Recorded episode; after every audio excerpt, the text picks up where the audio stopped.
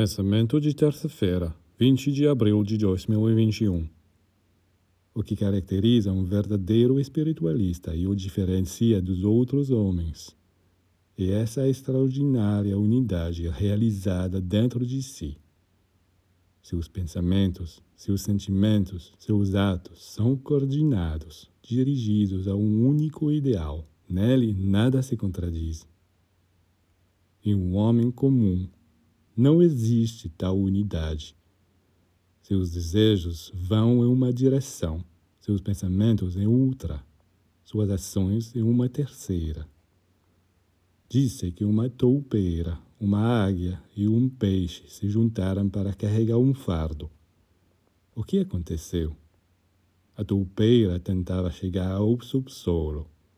A águia abanava suas asas para voar o peixe queria mergulhar na água. Obviamente, puxado nessas direções opostas, o fardo ficou parado. A maior parte dos humanos dispersa-se assim, enquanto a atividade enquanto a atividade de um verdadeiro espiritualista é ordenada e harmoniosamente orientada para um único objetivo: a perfeição que só pode ser alcançada através do amor, da sabedoria e da verdade.